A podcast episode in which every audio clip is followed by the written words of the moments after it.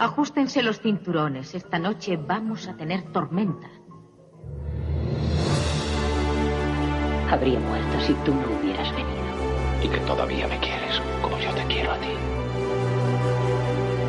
Te quiero como tú me quieres a mí. Adiós, pongo por testigo que jamás volveré a pasar hambre. ¡Estela! ¡Estela! Soy un hombre. Bueno, nadie es perfecto. Escúchame. Has estado soñando. Rebobine, por favor. Un podcast de Diario Sur dedicado al cine clásico, con Iván Gelipter y la colaboración de Paco Griñán.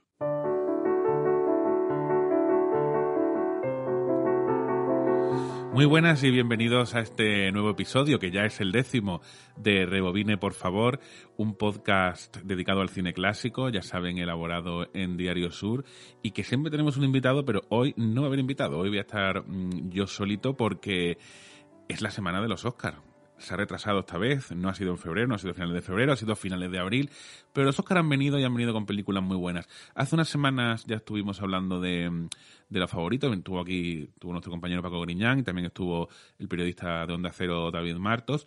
Y hoy, bueno, aunque hagamos luego un resumen de cuáles son las favoritas, o dicho de otra manera, cuáles son mis favoritas, eh, hoy quería, creo que es importante hablar de esas películas que, que hoy en día las consideramos obras maestras o, películas que son imprescindibles y que en su momento pues no ganaron el Oscar a la mejor película. Incluso algunas de ellas ni siquiera estuvieron nominadas, que es lo más increíble. Eh, pero bueno, creo que es interesante porque, porque eso también demuestra hasta qué punto los premios pues tampoco son indicativos, aunque los amantes del cine nos gusten mucho, pero, pero luego es verdad que a veces no ganar un premio incluso te, hasta te puede ayudar a, convertirse en una película prácticamente de culto. Así que hoy vamos a, vamos a hacer un recorrido por, por el cine clásico que no fue premiado y debió serlo. Y vamos a empezar con Luces de la Ciudad, el último altar del cine mudo.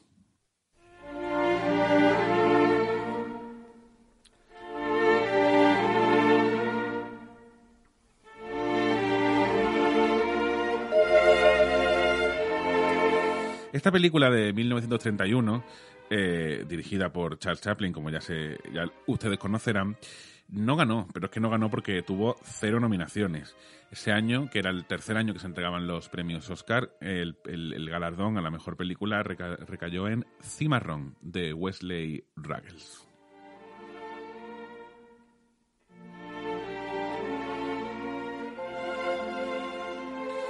La escena no tiene ni su, un solo fuego de artificio.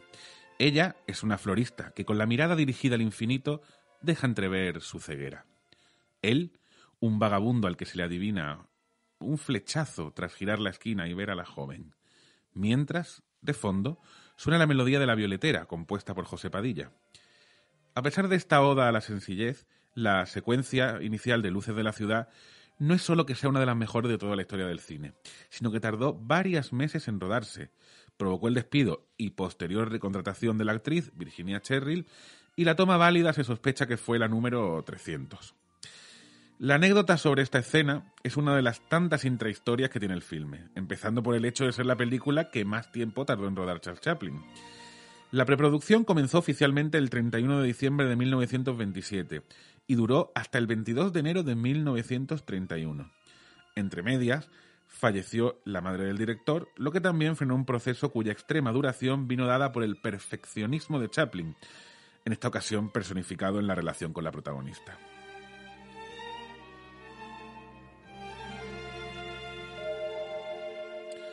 Virginia Cherrill no era una actriz con experiencia, y de hecho el realizador la escogió de entre una multitud de personas.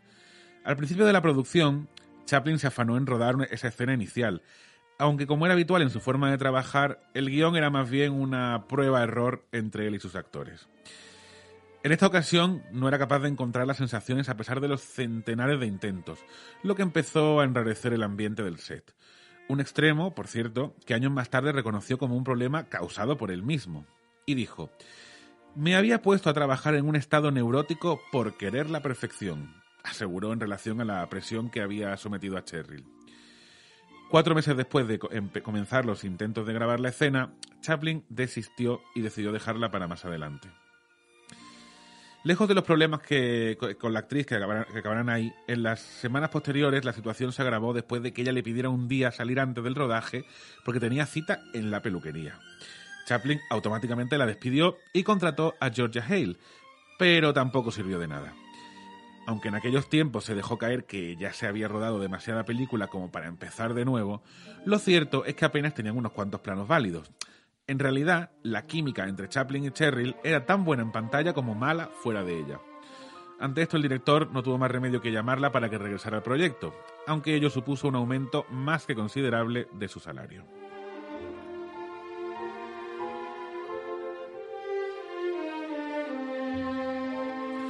Al estrés habitual que sufría Chaplin cuando rodaba, había que añadir una circunstancia nueva.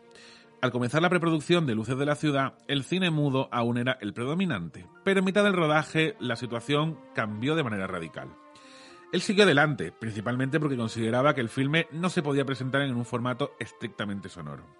Aún así, hubo críticos de la época, y algunos que lo siguen argumentando hoy día, que, que sostienen que la película eh, tiene suficientes elementos técnicos del cine sonoro, como el ruido que imitaba las voces, para ser considerada como tal.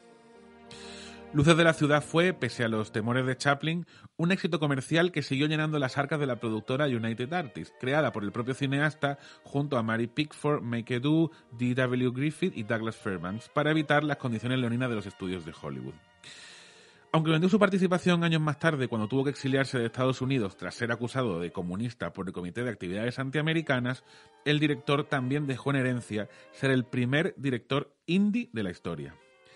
Sin embargo, lo que sí tuvo que pagar United Artists fue una sanción que le cayó por usar ilegalmente la música de la violetera. Una denuncia que le puso Padilla después de que Tony LeBlanc viera la película y le llamara para preguntarle, amigo, ¿esa música no es tuya?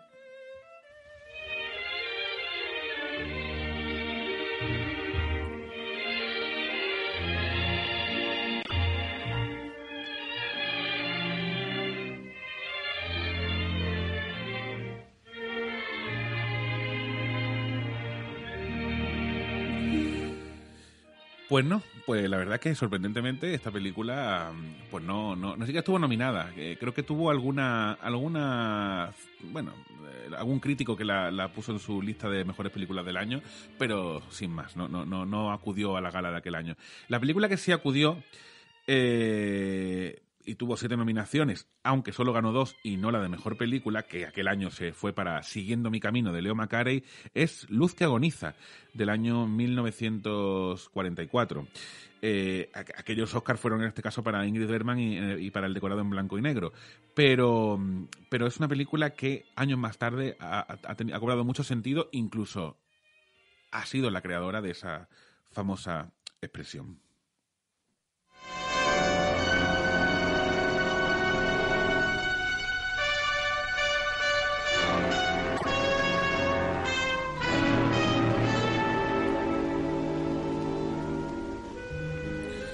Todo el mundo ha usado, o al menos ha escuchado, eso de hacer luz de gas a alguien. Decía que esta expresión, que consiste en hacer creer a otra persona que ha perdido el juicio a través de manipular la verdad, es en realidad una de las violencias machistas más crueles y difíciles de detectar, porque no dejan una huella visible en el físico, aunque destruya la mente poco a poco. A pesar de que el término ya se usa en el lenguaje clínico desde finales de los años 70, el gaslighting, en el original, tiene su origen en la obra de teatro Gaslight, escrita por Patrick Hamilton, aunque no fue hasta 1944 cuando la película Luz que agoniza de George Cukor pasó a ser parte del imaginario cultural, popularizando el término.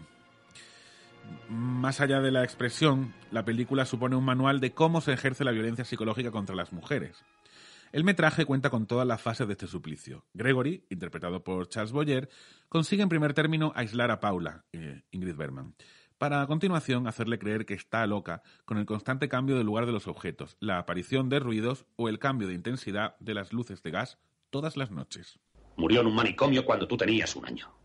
Eso no es cierto. He hecho indagaciones acerca de la hermana de Alicia Alquist. He hablado con el doctor que la asistió. ¿Te gustaría verle? Le he oído describir los síntomas. ¿Los quieres saber? Empezó insinuando cosas absurdas. Oía ruidos raros, pasos, voces. Y luego esas voces comenzaron a hablarle. Hasta que entró en una casa de salud donde acabó sus días loca. Por favor, no, no siga. Ahora tal vez comprendas el porqué de muchas cosas tuyas y mías. Y puede que también comprendas por qué no te dejo que recibas a nadie. Debe haberle contrariado mucho que te fueras antes de poder hablar contigo. En términos cinematográficos, la luz es la clave a la hora de ir avanzando en el relato. Cukor confió en Joseph Rutenberg para darle forma a la fotografía después de que éste hubiera sido reconocido por la Academia con otros proyectos anteriores. Cuando la historia se complica, la iluminación se va apagando, y en los pocos instantes de felicidad de Paula, las luces suben de intensidad. Trasladado a sus intérpretes, eh, Charles Boyer representa la maldad y la oscuridad, mientras que Ingrid Bergman es pura luz, una característica que no solo es cuestión de luz que agoniza, sino que la acompañó toda su carrera. Junto a ellos, dos secundarios de lujo, el detective y salvador de Paula, interpretado por Joseph Cotten, y la criada, un papel que significó el debut en pantalla de la mismísima Angela Lansbury. La película no es un drama, pero tampoco cine negro. Quizá la mejor definición sea la de melodrama criminal, un género poco recurrente en la carrera de Cukor. Lo que sí es una seña de identidad del realizador es la dirección de actores, una cualidad siempre importante, pero más aún en un proyecto como este, rodado íntegramente en estudios a través de la construcción de los escenarios. Por cierto, decíamos antes, premiados por la Academia. Una de las personas que más tenía que agradecerle a Cukor era Ingrid Bergman. No se llevaron bien al principio, pero terminaron por entenderse hasta el punto de entablar una amistad que duraría toda la vida. Luz que agoniza significó la segunda nominación al Oscar para la actriz Taz Casablanca en 1942 y la primera vez que lo ganó. Anastasia en 1956 y Asesinato en el Orient Express en el 74 le otorgaron sus otros dos Oscars, una hazaña solo igualada por Meryl Streep y superada por la mismísima Catherine Hepburn, que obtuvo cuatro. ¿Te acuerdas de aquellos días? ¿Te acuerdas de Italia? Me has dejado demasiado tiempo para pensar que todo fue un sueño. Acércate, Paula. Más cerca. Mírame a los ojos. Si he sido algo para ti alguna vez, y me parece que sí. Tienes que ayudarme, Paula. Te prometo ser otro. Escucha, en el primer cajón de esa cómoda hay un cuchillo. Corta la cuerda y suéltame. Date prisa, Paula. Trae el cuchillo y sálvame. Aunque a Berman nadie le hizo luz de gas, al menos que se sepa, eh, sí sufrió en sus carnes otro tipo de violencia machista cuando se marchó en 1949 a Italia para rodar a las órdenes de Roberto Rossellini. La actriz sueca se enamoró del director y se quedó embarazada, lo que supuso un gran escándalo para la conservadora sociedad americana, hasta el punto de considerar persona non grata en ese país. Años más tarde, era ella la que relataba hasta qué punto llegó la situación. Y dijo, me mandaban cartas que decían que era una agente del diablo y que mi pequeño era hijo del diablo, y otras que afirmaban que mi bebé nacería muerto o sería jorobado. Hablaban de toda clase de horrorosas deformaciones que afectarían a mi hijo. Me llamaban puta y fulana. No podía creer que me odiara tanta gente. Al margen de lo que pensaran sobre mi vida, se trataba de mi vida privada, y yo no había hecho nada.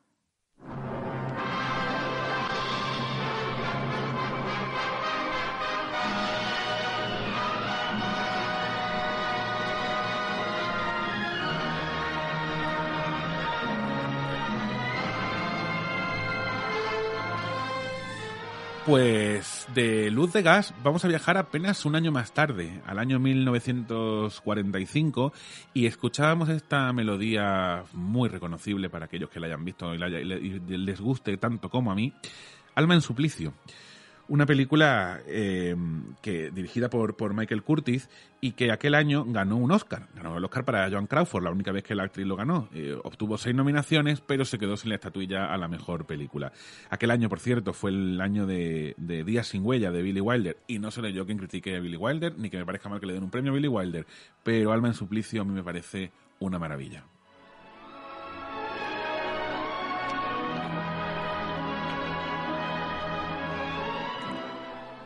La vida del personaje de Mildred Pierce no era fácil, pero al menos intenta que nadie la dirija. Esta mujer, que en la novela original procede de los bajos fondos, pero que en la película es una ama de casa, representa uno de los primeros imaginarios de personajes feministas de la historia del cine. hechas a sí mismas, con carácter y a la que los hombres acababan por temer. Una circunstancia, por cierto, en la que coincide con Joan Crawford, la actriz que le dio vida en la película homónima en el original, pero que en España se tradujo como Alma en suplicio. Una maravilla. Quizá fuera ese paralelismo entre la ficción y la realidad que el director Michael Curtis conocía, lo que le llevó a presionar a Jack Warner para que le hicieran una prueba a la intérprete después de que Bette Davis se descartara y ya con Barbara Stanwyck a punto de comenzar el rodaje. Esa decisión de última hora cambió el destino de una película que, aunque no es tan recordada como Casa Blanca, supone un hito en la carrera del realizador. Curtis fue capaz de aunar a la perfección los elementos del cine negro con el melodrama más clásico. Su formación expresionista y el acertadísimo trabajo de fotografía de Ernest Haller alumbran escenarios con claroscuros que recuerdan que los llantos, los sentimientos no correspondidos y la infidelidad deben compartir espacio con la trama central de la película.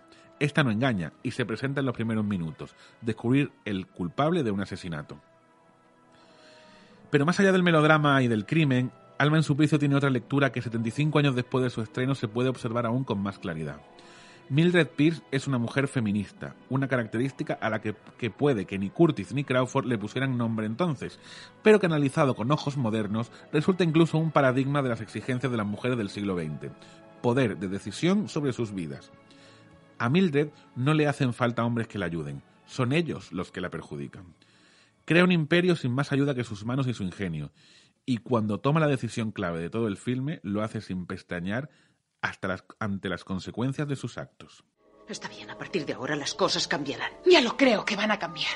¿Por qué crees que he pasado por todo esto? ¿Por qué crees que necesito tanto dinero? Está bien, ¿por qué? ¿Estás segura de que quieres saberlo? Sí. Entonces te lo diré. Con este dinero podré alejarme de ti. Veda. De ti, de tus pollos, tus tartas, tus cocinas y todo lo que huela a grasa. Podré largarme de esta choza con sus muebles baratos, de esta ciudad con sus días de rebaja, de sus mujeres uniformadas y de sus hombres con monos. Ahora te estoy viendo por primera vez en tu vida y eres vulgar y mala persona. ¿Crees que porque hiciste algo de dinero puedes hacerte un peinado nuevo, comprarte vestidos caros y convertirte en una señora? Pero no puedes, porque siempre serás una mujer vulgar cuyo padre tenía una tienda de ultramarinos y cuya madre no era más que una simple lavandera. Con este dinero podré huir de todo lo podrido, de todo lo apestoso que me recuerda a este lugar y a ti. ¡Veda! Ya lo escuchábamos. La única debilidad de Mildred es su insoportable hija Veda, pero también es el motor de su vida, por la que es capaz de llegar al cielo, pero también quien la obliga a descender a los infiernos. De nuevo, Mildred y Joan se funden en una sola persona. La actriz fue capaz de sobrevivir no solo al cambio del cine mudo al sonoro, donde muchas y muchos se quedaron para siempre, sino que además se sobrepuso a los años 30 cuando sus películas eran verdaderos desastres entre el público. En la industria se la empezó a llamar veneno para la taquilla, un terrible calificativo que compartía con otras intérpretes, entre las que también se encontraba, curiosamente, la mismísima Catherine Hepburn. Por eso, cuando Curtis le hizo la prueba, era perfectamente consciente de la importancia de que saliera bien para poder relanzar, de nuevo, su carrera. John Crawford se casó cuatro veces, pero su matrimonio con el dueño de Pepsi, Alfred Steele, fue el más relevante de todos, ya que tras su fallecimiento se quedó al frente de la compañía. Adoptó cuatro hijos y la mayor, Cristina, también actriz, escribió el terrible Mamita Querida, un libro publicado tras la muerte de la actriz en la que daba una imagen de su madre dominante y estricta, una crítica siempre presente cuando se hacía referencia a una mujer feminista e independiente. Alma Suplicio fue, junto con Johnny Guitar de 1954, el largometraje más importante de la Crawford, aunque no acudió a recoger el Oscar porque pensaba que Ingrid Bergman iba a ganarlo y no quería quedar en ridículo, lo que demostraba de nuevo la personalidad de la actriz, que fue perfectamente definida en una frase por la guionista de la Metro Goldwyn Mayer, Frederica Sagurmas. Nadie decidió de hacer de Joan Crawford una estrella. Joan Crawford se convirtió en una estrella porque ella quiso llegar a serlo.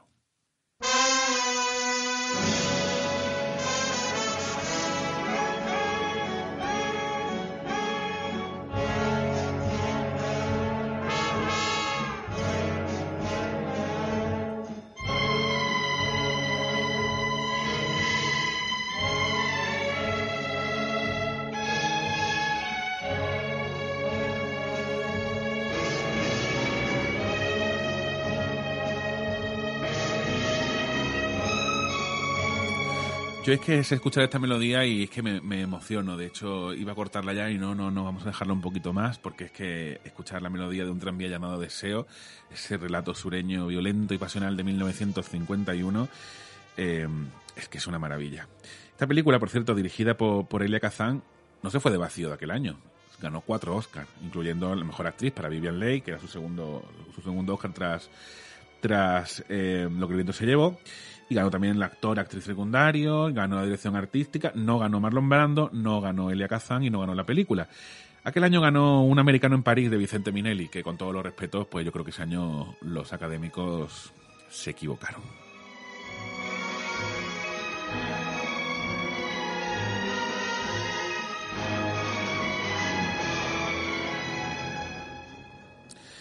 A Marlon Brando se le transparenta la camiseta blanca sin mangas cuando llega a su casa.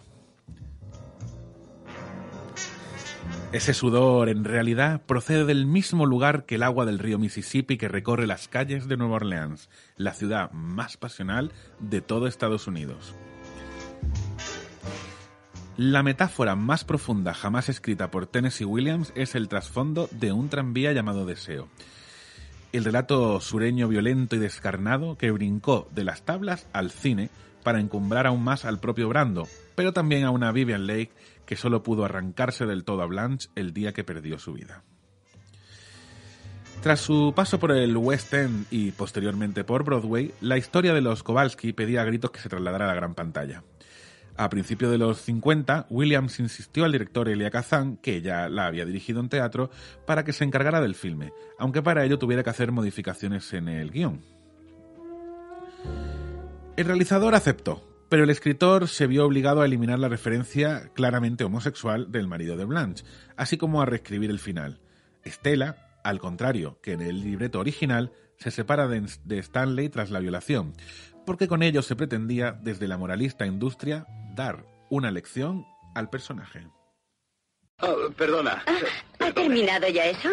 ¿Eh? Oh, sí, sí, ya está listo. Espere, espere. Voy a poner la radio. Dele ahora al interruptor.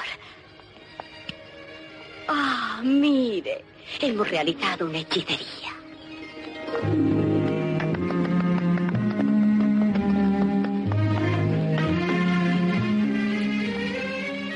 Sin embargo, ninguna de estas cuestiones ensombrecieron lo más mínimo el resultado final. Salvo Vivian Lake, que había hecho de Blanche en la producción teatral británica dirigida por su marido, Laurence Olivier, el resto de intérpretes ya formaban parte del plantel de un tranvía llamado Deseo que se había representado en Nueva York, como el caso de Marlon Brando, de Kim Hunter, de Carl Malden o de Rudy Bond, entre otros. A Jack Warner no le convencía a Jessica Tandy para el papel de Blanche, así que recurrieron a Lake, que a pesar de no prodigarse mucho en el cine, llegaba con el cartel de gran estrella tras protagonizar lo que el viento se llevó 12 años antes. La película se rodó en 1951 en apenas 36 días, porque la producción pudo contar de manera simultánea con los dos sets de rodaje, una situación muy poco habitual. Una de las mejores ideas que tuvo Kazan fue ir achicando precisamente el set que correspondía a la casa de los Kowalski, permitiendo de esa manera que la situación fuera más agobiante para el espectador a medida que avanza el metraje. Pero por encima de estas cuestiones técnicas, quienes elevaron la película a obra maestra fueron sus dos protagonistas. Al principio no estaban cómodos, pero finalmente terminaron por compenetrarse para rodar esas escenas en las que el machismo y la pasión de Brando confrontan con la locura, los sueños perdidos y la culpa de Leigh. Era capaz de arrastrarse por un suelo de cristales rotos con tal de dar vida a su personaje, dijo Kazan entonces de la actriz británica, a la que en los primeros compases del rodaje le tenía que recordar que no estaban haciendo teatro. Eunice, quiero hablar con Estela. Dile que baje y que me perdone. No, no hablará contigo ni volverá a bajar nunca más a tu casa. Así que no vuelvas a llamarla.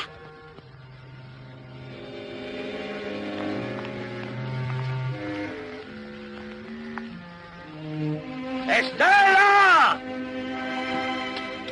Deja de escandalizar y vete a dormir la mona. Eunice, quiero que mi mujer vuelva a mi casa. Cállate ya si no quieres que llame a la policía. ¡Estela! No le puedes pegar a una mujer que va a tener un crío y luego pedir que vuelva a tu lado. ¡Escúchame! Espero que te perdonen como la otra vez y te remojen con una manga de ¡Quiero que mi mujer vuelva a su casa! ¡Cerdo asqueroso!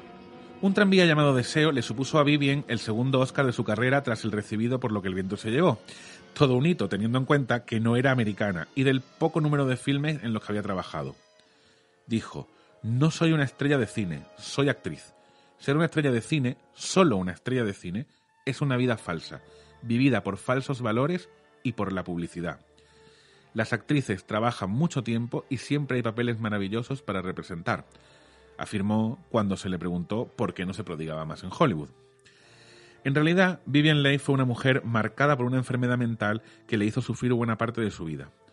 Aunque falleció con apenas 53 años debido a la tuberculosis, el final de su relación con Laurence Olivier y otros avatares de su vida personal no ayudaron en absoluto a luchar contra una bipolaridad que, por momentos, hizo que Blanche y Vivian fueran una única y atormentada persona.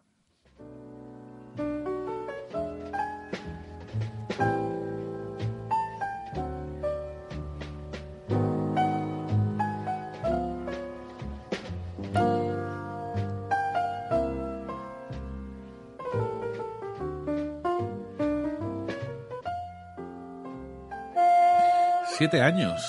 Siete años habían pasado desde un tranvía llamado Deseo hasta que los espectadores pudieron escuchar esta fantástica melodía de La gata sobre el tejado de Zinc. Siete años, pero el mismo eh, autor de la novela o de la obra de teatro, o de Tennessee Williams. Y de nuevo, aunque ustedes piensan que La gata sobre el tejado de Zinc es un clásico que debió haber ganado todo aquel año, pues no ganó absolutamente ningún premio.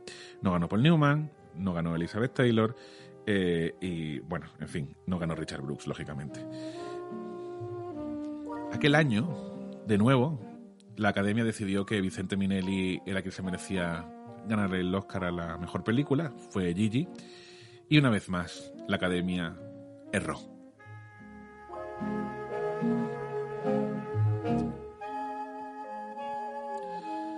Brick Pollitt, el personaje encarnado por Paul Newman en La gata sobre el tejado de Zinc, estaba enamorado de su, de su mejor amigo. De su mejor amigo muerto, además. Y eso explica toda la película. No se trata de un spoiler, sino que es la mejor manera de hacer justicia al filme de Richard Brooks, adaptado, decíamos, de la obra de Tennessee Williams. Porque a pesar de una brillante dirección, solo superada por las interpretaciones del propio Newman y de Elizabeth Taylor, la película oculta la idea central por culpa de una censura que en España, además, fue aún más exagerada. Los censores, a los que ya de por sí no les agradaba demasiado la temática de la historia, decidieron eliminar en la traducción la palabra caliente que iba al final del título, Cat on a Hot Tin Roof en el original, porque pensaban que de esa manera se perdían matices sexuales de la obra. A pesar de que Williams ganó el premio Pulitzer en 1955 por esta historia de hipocresía, amor y envidia, la primera vez que su texto se llevó a las tablas también fue cercenado por la productora. La evidencia de la homosexualidad del personaje central quedaba ligeramente diluida, por lo que no sorprendió a nadie que cuando la Metro Goldwyn Mayer se hizo con los derechos, el resultado sería igual o peor, al menos en lo referente a esta cuestión. ¿Sí? Traigo noticias, cariño. Grandes noticias. Tu padre seguirá viviendo. Lo que oyes, el abuelo está bien. Lo dijo la abuela. Y te advierto que el doctor Bob estaba presente. Ah, si hubieras visto qué caras pusieron Mae y Cooper, estuvieron a punto de desmayarse de la impresión. ¿Se encuentra bien? Como un hombre de 40 años y habla como uno de 20. Entonces podemos volver a Nueva Orleans esta noche. No quiero arriesgarme a sacarte de aquí. No me romperé. Ni que envenenen el cerebro de tu padre indisponiéndole contra ti. Lo único que quiero es que te vistas y bajes a tomar parte en la fiesta de su cumpleaños. Por lo primero que preguntó el gran abuelo fue por El gran ti. abuelo, el gran hombre. No sé qué le ha hecho merecer esa grandeza. ¿Su gran corazón, su barriga o su gran capital? El calor te ha vuelto insoportable. Dame la muleta. ¿Por qué no te pones uno de tus elegantes pijamas de seda y bajas a la fiesta? Corre una brisa deliciosa. Dame la muleta, Maggie. Apóyate en mí, Bri. Tras la negativa de George Cukor a dirigir La gata sobre el tejado de Zinc, seguramente por la polémica que pudiera crear, Brooks fue el encargado de sacar adelante un proyecto que tuvo un éxito comercial y artístico sin paliativos. Marlon Brando y Paul Newman eran los actores fetiche de Williams, de los que una vez afirmó, ojo, nunca tendré el orgasmo perfecto sin sentir el olor a sudor de Brando en un tranvía llamado Deseo, o penetrándome Newman cuando mira fijamente a Maggie al final de la gata sobre el tejado de zinc. Es como si los tres nos meciéramos al compás de una melodía sureña bajo los ojos inocentes de Baby Doll.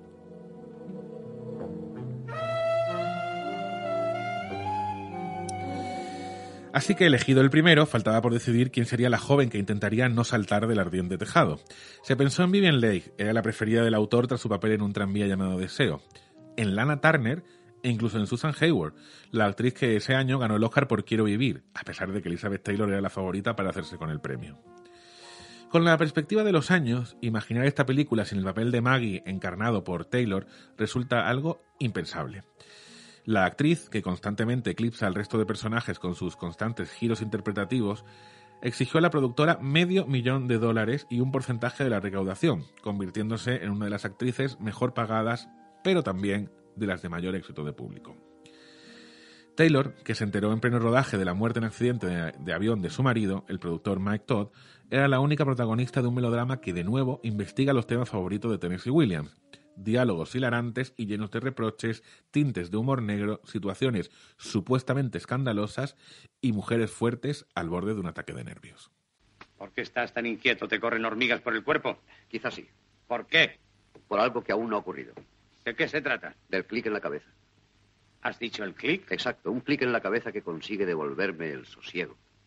Me preocupas a veces, hijo mío. Es el clic de un interruptor en mi cerebro que apaga la luz ardiente y enciende otra fría que me trae la calma. Pero, hijo mío, eres un verdadero alcohólico. Eso es cierto. Sí, señor, soy un alcohólico. De modo que, si me permites... No, no te lo permito. Espera ahora ese clic y no lo podré alcanzar si no estoy solo, sin hablar con nadie, en completa quietud. Encontrarás demasiada quietud dentro de poco en la tumba, pero ahora vamos a discutir tu problema. Esa discusión no conduciría a nada, nada, y sería muy dolorosa. Pues bien, aunque sea dolorosa. Puedo arrastrarme con un solo pie y hasta saltar si es preciso. Ten cuidado si no quieres salir arrastrándote de mi casa. Y tendrás que arrastrarte mucho para conseguir bebidas. Sí, eso también llegará. No, no llegará. Ahora que sé que estoy bien, tengo que arreglarte a ti. ¡Siéntate! No, es inútil. Hablamos con circunloquios y de ese modo no tenemos nada que decirnos el uno al otro. Aún así, el resultado de la película no solo no gustó al autor sureño, sino que le indignó. Su reacción llegó hasta tal punto que se dedicó a ir a los cines en los que la gente guardaba cola para decirles que se fueran a su casa y que no gastaran el dinero en ver el largometraje. Esta película va a hacer retroceder 50 años a la industria del cine, les decía a los espectadores, que por cierto le ignoraron completamente.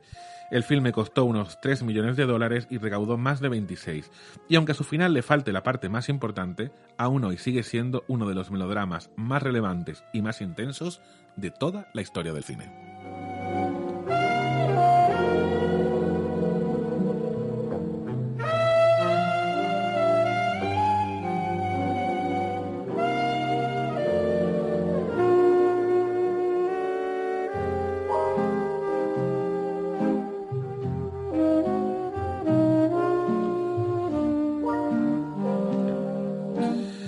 Bueno, qué magníficas películas. Hemos hecho un recorrido interesante por, por iba a decir, he sido suave, ¿eh? pero iba a decir por los grandes fraudes de la historia de, Hollywood, ¿no? De no premiar, no darle el Oscar a la mejor película de esos años. Y además, he cogido algunas películas que, salvo alguna duda que podemos tener por ahí, creo que nadie, nadie puede pensar que no, era, no se lo merecían, o al menos con respecto a las que ganaron aquel año. Pero bueno, eso es cuestión de gustos, como en todo. Igual que este año. Este año no nos podíamos ir de este episodio 10 del podcast especial Oscar, especial Semana de los Oscars, hablando de, cuáles son las favoritas. Bueno, mira, claramente, cuáles son mis películas favoritas. Aunque yo creo que este año hay cierta coincidencia, ¿no? Hay, yo creo que hay cuatro películas que, que son, vamos, que son la, las mejorcitas, ¿no? Y, y, una de ellas es esta maravilla de, de Chloe Zhao, que se llama Nomadland, que vamos a escuchar el tráiler y ahora vamos a, a comentar un par de cositas sobre ella.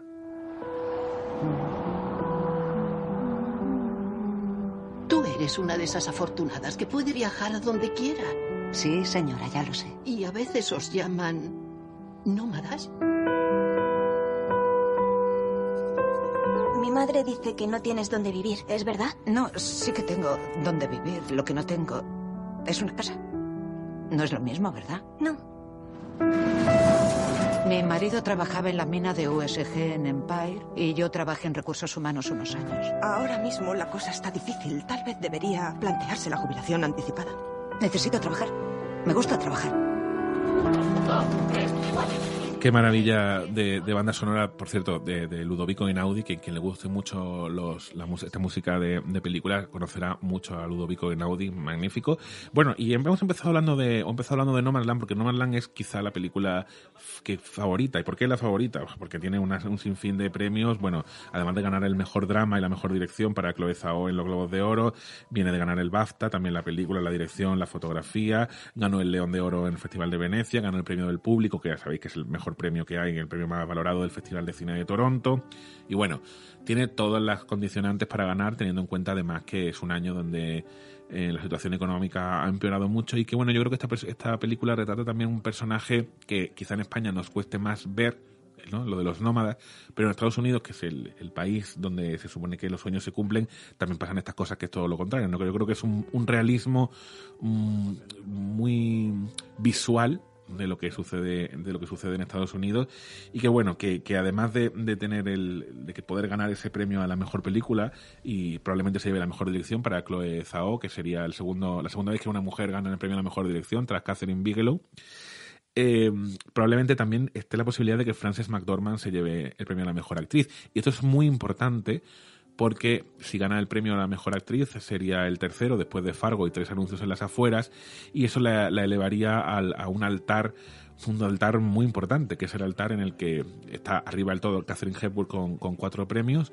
y que tres premios solo tienen eh, Meryl Streep eh, e Ingrid Bergman, ¿no? Hablamos de, de palabras mayores y además sería por tres películas relativamente o muy, muy independientes, ¿no? Bueno, y de Nomadland vamos a hablar de algo totalmente opuesto, ¿no? Que esta especie de oda al cine de, de un, de un genio como es David Fincher, eh, con Mank, que además no solamente es una oda al cine por la fotografía, por ese blanco y negro fabuloso, sino porque la historia que cuenta es la historia de cómo se escribió y quién escribió realmente el guion de Ciudadano Kane.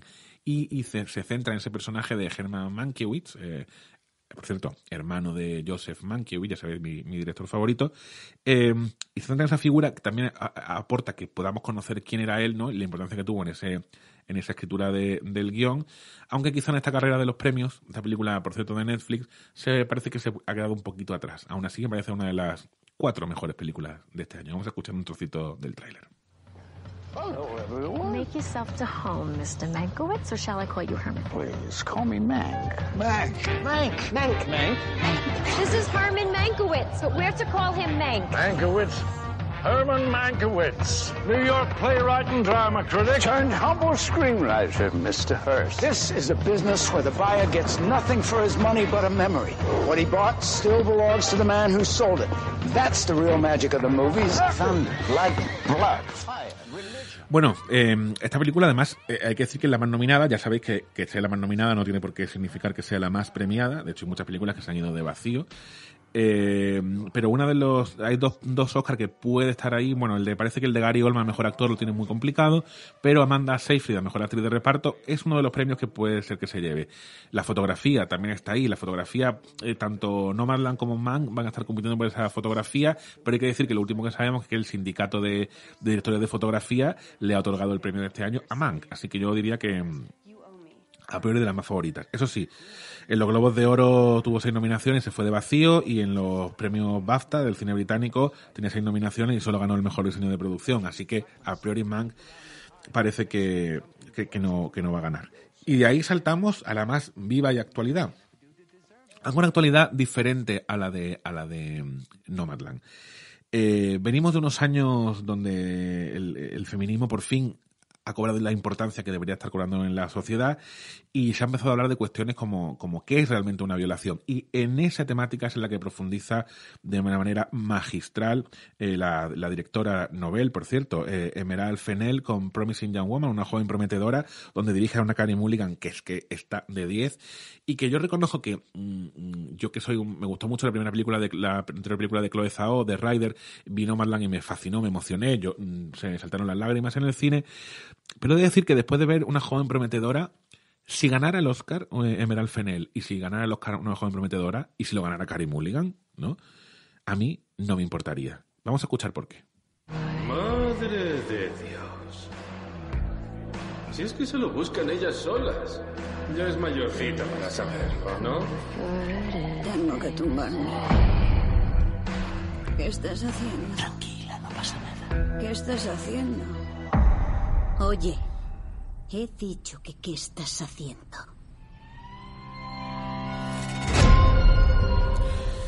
La película a priori no parte como favorita. Eh, cualquier cosa puede pasar de todas maneras este, este año en la, en la gala de los Oscars, pero mm, quería destacar que en los premios BAFTA ganó el premio al mejor film británico y ganó el guion original. Y yo creo que en los últimos años la academia, las películas que le ha gustado mucho, pero que no quiere darle el premio a la mejor película porque no cumple ciertos requisitos, le están dando el mejor guion.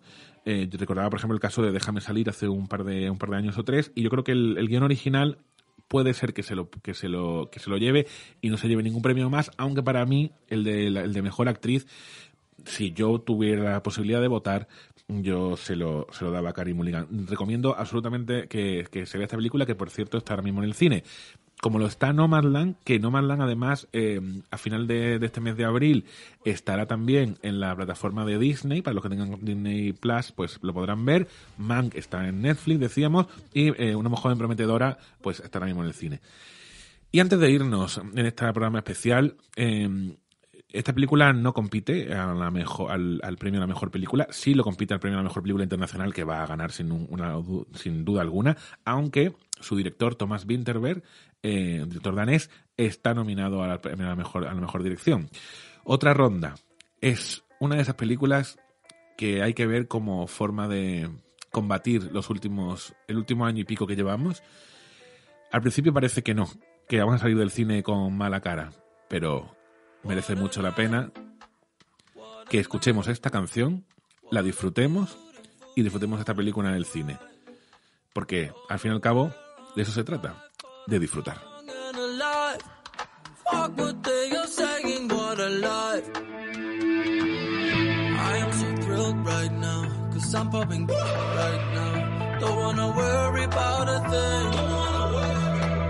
But it makes me terrified to be on the other side. How long before I go insane?